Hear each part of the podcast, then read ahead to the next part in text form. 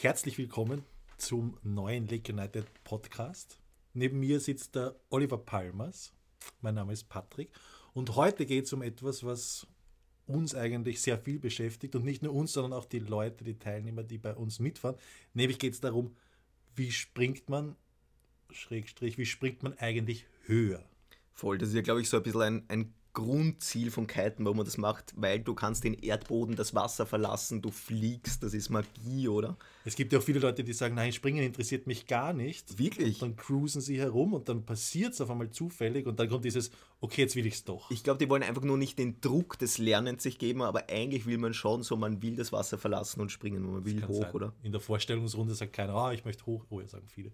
viele. sagen viele. Olsen, wie erklärst du den Leuten Hochspringen? Wie springt man hoch? Ich sage euch jetzt einfach mal die Technik, wie ich immer erkläre. Und zwar muss ich mal überlegen, in welche Richtung fahre ich, nach links oder rechts. Wenn ich jetzt nach links fahre, habe ich den Kite tief stehen unten und fahre mal ganz normal. Und jetzt kommt dieser Zeitpunkt, wo ich sage, wo ich entscheide, okay, der Wind passt gerade, es ist alles gut, ich habe Platz, ich werde jetzt bald springen wollen. Und in dem Moment lässt man den Kite jetzt langsam höher wandern. Das ist ein ganz entscheidender Punkt. Am Windfensterrand ihn einfach nur hoch wandern lassen. Nicht hoch lenken, dass der schnell hochfliegt, sondern ich lasse ihn nur hoch wandern, dass der so steht auf 11, gefühlt schon fast halb 12, dass du glaubst, der ist eigentlich puh, der steht richtig hoch. Und dann aber wirklich an Schnalzer zurück, der muss mit Schmackes zurückgelenkt werden. Und kurz vor 12 dann ziehst du die Bar an und springst gleichzeitig weg. Und dann kommt man mal in die Luft. Mhm. Das heißt, dann springt man weg, ist in der Luft und jetzt kommt dann der nächste Punkt, wie lande ich das Ganze? Und zum Landen zieht man kontinuierlich an der vorderen Hand. Wenn ich jetzt nach links fahre, wäre das die linke Hand, ist man leicht angezogen und kurz bevor man, einen Meter bevor man aufs Wasser kommt, lenkt man dann wirklich fest runter. Und zwar muss da wirklich die Fronttube dann fast kerzengrad nach unten Richtung Wasser zeigen. Das ist, was viele falsch machen. Die lenken so nur leicht links am Windfensterrand den Kite drüber und kriegen dann aber nicht diesen Push nach vorne, der nochmal urschön die Landung ausrichtet. Mhm. Das heißt, wenn man es runterbricht, sagt man, Kite zuerst ein bisschen tiefer, so sagen wir 45 Grad, kurzen Schlenker nach oben lenken, also leicht nach oben lenken, kurz vor vor 12, 11, 12 und dann aber einen richtigen Lenkeinschlag und abheben. Genau, aber ich würde gar nicht sagen, nach oben lenken vor dem Springen. Das heißt, ja. dass du nicht den Kite einmal rauf, weil sobald du den zu schnell nach oben lenkst, dann gibst du die Kante ein bisschen auf und fährst Downwind. Und das ist, was du ja um die Burg verhindern willst. Du musst, nämlich, der Digi hat das so schön gesagt, einmal auf einem Kitecamp so ein Nike, das Nike-Hackerl fahren, ein umgedrehtes Nike-Hackerl das heißt, diese letzte Kurve nach Luft, diesen Haken rein, der ist ganz wichtig beim Absprung. Das heißt eigentlich, es gibt ja dann viele Leute, die haben das mit dem Lenken schon drauf, aber, aber beim Kante halten und mit dem Board bzw. Absprung passt gar nicht. Das heißt, was, ist, was muss ich beachten? Board, Absprung setzen, Kante halten, was mit diesen Dingen? Super Fragen, Herst. Und zwar, was würde ich als erstes sagen? Ganz wichtig ist mal beim Fahren, ist so ein Key-Element, ein Game-Changer, den vorderen Fuß strecken. Weil was musst du machen? Du musst wirklich das Board über die hintere Ferse spüren, da musst du reinsteigen und damit du dieses Nike-Hackerl machen kannst, dieses Logo nach Luft, nochmal diesen letzten Meter, das musst du mit dem hinteren Fuß machen und dazu muss der vordere ganz gestreckt sein. Man sieht oft Leute, die haben den vorderen so ein bisschen angewinkelt und jetzt kann ich nicht so eine richtige Kurve nach Luft reinfahren, weil ich die Kante voll mit beiden Füßen belast. Es ist recht witzig, man, ihr seht das ja alle nicht, aber der Olsen, wenn er das Ganze erklärt, arbeitet sehr viel mit seinen Händen mit und ich sehe hier Kites und Boards mit seinen Händen herumschwirren. Genau, ich muss die auditiv beschreiben jetzt so. Ich hoffe, das kommt auch so rüber.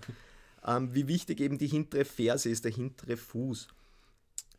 Was ist, es gibt so, was sind häufige Fehler, die dir bis dato aufgefallen sind bei den Leuten? Gibt es so drei Stück, würde ich sagen. Das meiste, was man sieht, ist beim Springen, ähm, die Leute fahren jetzt nach links, den Kite tief, sagen, sie wollen springen und schießen den Kite in einem Stück von ganz unten irgendwo so auf 12 oder sowas in einer Tour. Was passiert da aber, wenn ich den Kite schnell hoch und rüber lenke, dann richte ich mich auf, es, es ist einfach Physik, da zieht es mich nach vorne, ich muss meine Kante aufgeben und im Endeffekt mache ich so ein Negativ-Nike-Logo. Das heißt, das ist so eine Negativkurve, wo ich auf den Kite noch drauf zufahre, die ganze Leinenspannung ist weg und ich komme nicht wirklich ins Springen. Das ist Nummer eins. Nummer zwei ist nicht über 12 drüber lenken. Mhm. Das heißt, die schießen den nur so hoch und es wird so ein Rayleigh nach vorne der Zug, aber nicht nach oben. Und der dritte Fehler, den man am häufigsten sieht, ist der Absprung, ähm, dass man nur die Beine anzieht. Dass man so versucht mitzuspringen, so richtig, wie man, weiß nicht, wie man aus dem Stand springen versucht, so, dass, so schaut das dann aus.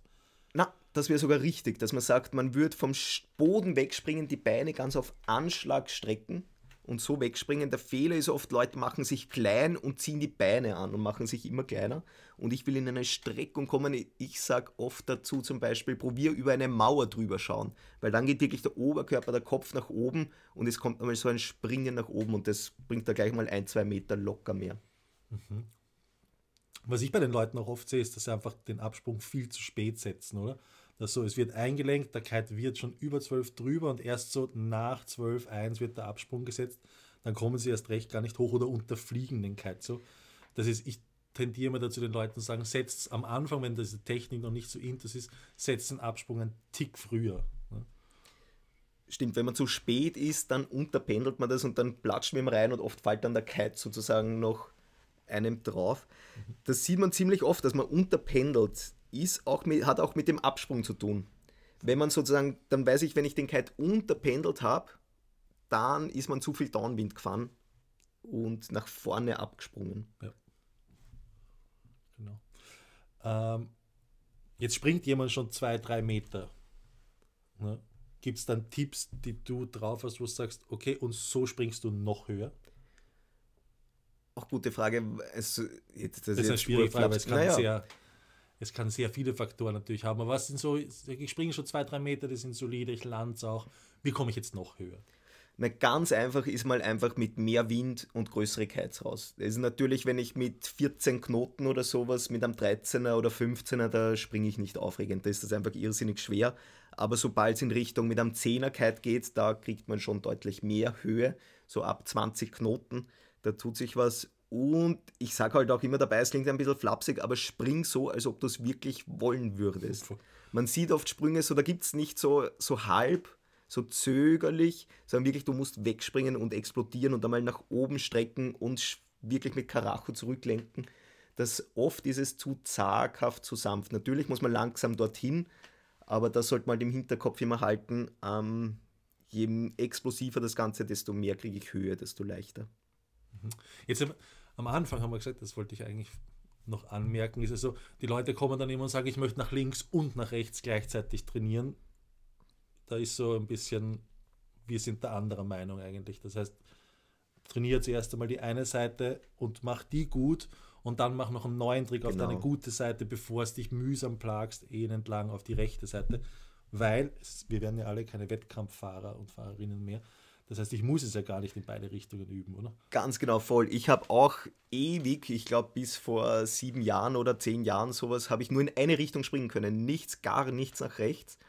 Ähm, aber hat es trotzdem Spaß. Voll. Und wir sind, was du voll schon gesagt hast, nicht in einem Wettkampf. Wir haben einen Wettkampf zählt, wenn du einen Trick nach links machst und dann nach rechts, zählt der doppelt so viel, wenn du beide kannst. Aber wir sind keine Wettkampffahrer.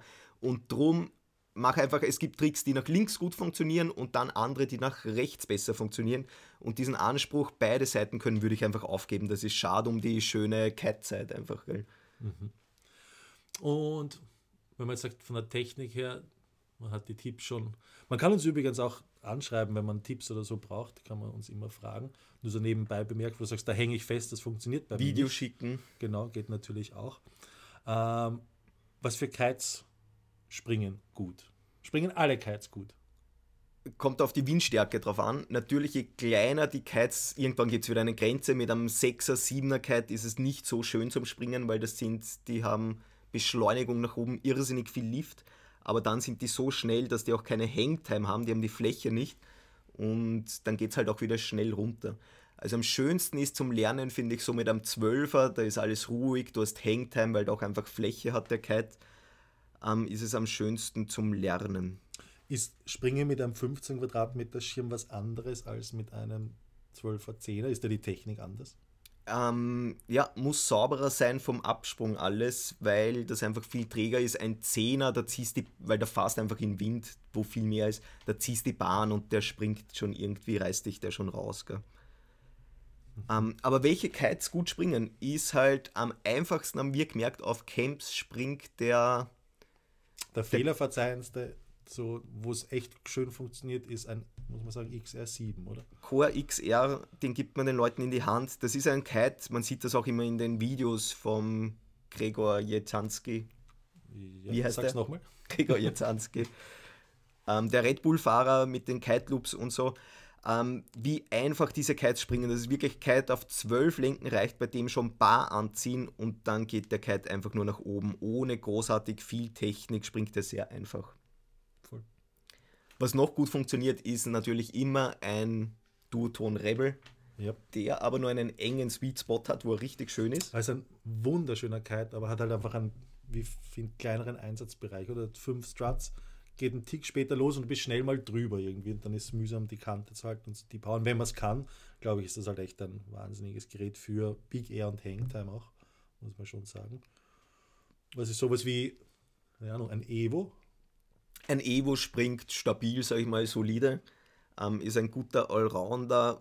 Welcher Cat noch sehr einfach und schön springt, mit vor allem ganz viel Kontrolle, ist der Edge. Vielleicht braucht er ein bisschen mehr Technik als ein XR. Aber ich würde ihm einen XR immer vorziehen zum Springen, weil die Kontrolle, du spürst den so gut an der Bar. Und beim XR, der ist ein bisschen softer, ein bisschen schwammiger, ein bisschen weicher an der Bar und da hm, weißt oft nicht so, wann lenke ich ihn jetzt vor wann, wo ist der Moment. Mhm, mhm. Was mir jetzt gerade einfällt, nochmal zurück, es gibt jetzt, was du gesagt hast, XR und Pro-Rider etc. Man sieht ja bei den ganzen Pro-Ridern jetzt immer, dass sie, wenn sie diese die wahnsinnig hohen Sprünge machen und die Kite Loops hinterher, schieben alle die Bar nach vorne. Und ich sehe jetzt immer die Leute am Wasser, bevor sie quasi, sie lenken den Kite nach oben, sie schicken quasi in die andere Richtung, schieben die Bar nach vorne und dann ziehen sie es wieder komplett durch. Das heißt beim Absprung meinst du, genau. die lenken zurück, schieben vor Voll. und komplett dann depowern. Und das ist etwas, was wir selbst jetzt auch so probiert haben. Und ja, es hat ja wohl seine Berechtigung, oder?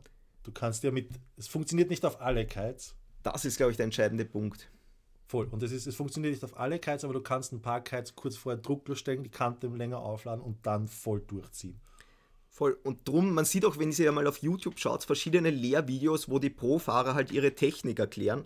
Das ist halt immer so eine Pro-Technik. Das heißt jetzt nicht, dass der wir Otto Normalkeiter, dass das für uns eine Technik ist, die wir so hinbringen, weil die oft hochkomplex ist und genau im richtigen Moment muss man den richtigen Impuls und Absprung treffen und das ist nicht immer so.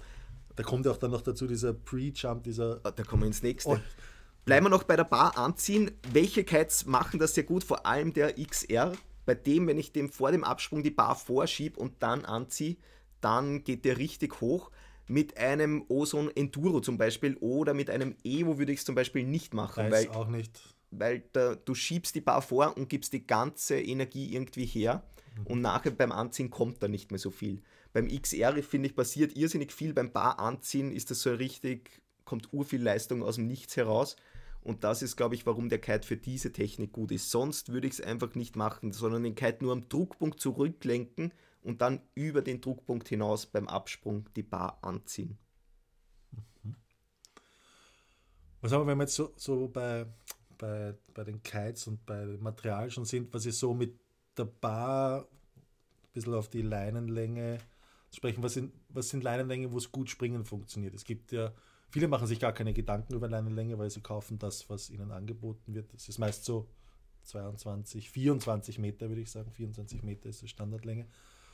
Aber wie sehr beeinflusst eigentlich die Leinenlänge das Sprungverhalten? Ähm, das Sprungverhalten wird beeinflusst durch die Leinenlänge. Wenn du zum Beispiel kurze Leinen nimmst, dann geht der Kite irrsinnig schnell über 12 drüber, hat ganz viel Fluggeschwindigkeit und das suggeriert irrsinnig viel Lift. Es ist sehr explosiv, geht es nach oben, aber, jetzt kommt das große Aber, genauso schnell kommt es wieder runter. Das sieht man vor allem, wenn ich jetzt Kite Loops machen will, dann springe ich mit kurzen Leinen, weil der Kite schnell durchloopt, mich schnell wieder fängt. Das Windfenster wird sehr klein. Bei King of the Air haben, der Kevin Langeray hat sogar 27 Meter Leinen genommen Und da hat er den Kite zurückgeschossen. Warum hat er das gemacht? Dann hat er irrsinnig viel mehr Zeit in der Luft. Der Kite macht mehr Weg, du hast mehr Hangtime, kannst Board-Offs machen und den Kite aber trotzdem noch durchlupen, wenn du mit einer hohen Kickerwelle kommst. Das heißt, lange Leinen machen mehr Hangtime. Mhm. Und kurze Leinen, da fliegt der Kite beim Kite Loop unter dir durch. Genau, Wie und suggeriert. Leinen? 12 Meter, 15. So. Ne, so 17 Meter. Ich habe mal 17 Meter Leinen gehabt. Das fühlt sich schon sehr sportlich an. Brauchst halt natürlich auch irrsinnig viel mehr Wind, als wenn du 22 Meter Leinen hast. Was gibt's Genau. noch? Vielleicht, also das ist so die Technik. Jetzt haben wir erklärt, welche Kites, wie die Technik funktioniert. Vielleicht, was ich noch ganz spannend finde, die Wu-Thematik. Oh, das ist auch was, was ich mir am Anfang des, des Podcasts eigentlich überlegt, diese Wu-Thematik. Gut, dass du es nochmal ansprichst. Hast du eine Wu? Nein, nein. Wir haben einmal eine geschenkt gekriegt, die haben wir aber nicht funktioniert, also nicht montiert und dann war der Akku irgendwann kaputt und dann haben wir es nie Ja. montiert. Wu ist so eine Sache, ich weiß eigentlich gar nicht, was mein höchster Sprung in meinem Kiter-Leben ist. Ich habe einmal eine Wu drauf gehabt und da habe ich mich schon in einer Wu-Session ziemlich geärgert. Warum ärgert man sich? weil man das Gefühl hat, hätte ich die Wu-2-Sprünge früher gehabt, dann wäre noch drei Meter mehr drauf. Und das heißt, du vergleichst immer deine Session und jetzt steht da eine 9,8 Meter zum Beispiel und du willst über diese 10 Meter drüber und weil die 9,8 steht, war die ganze Session Wegen scheiße. 20 Zentimeter Genau. war es scheiße. So.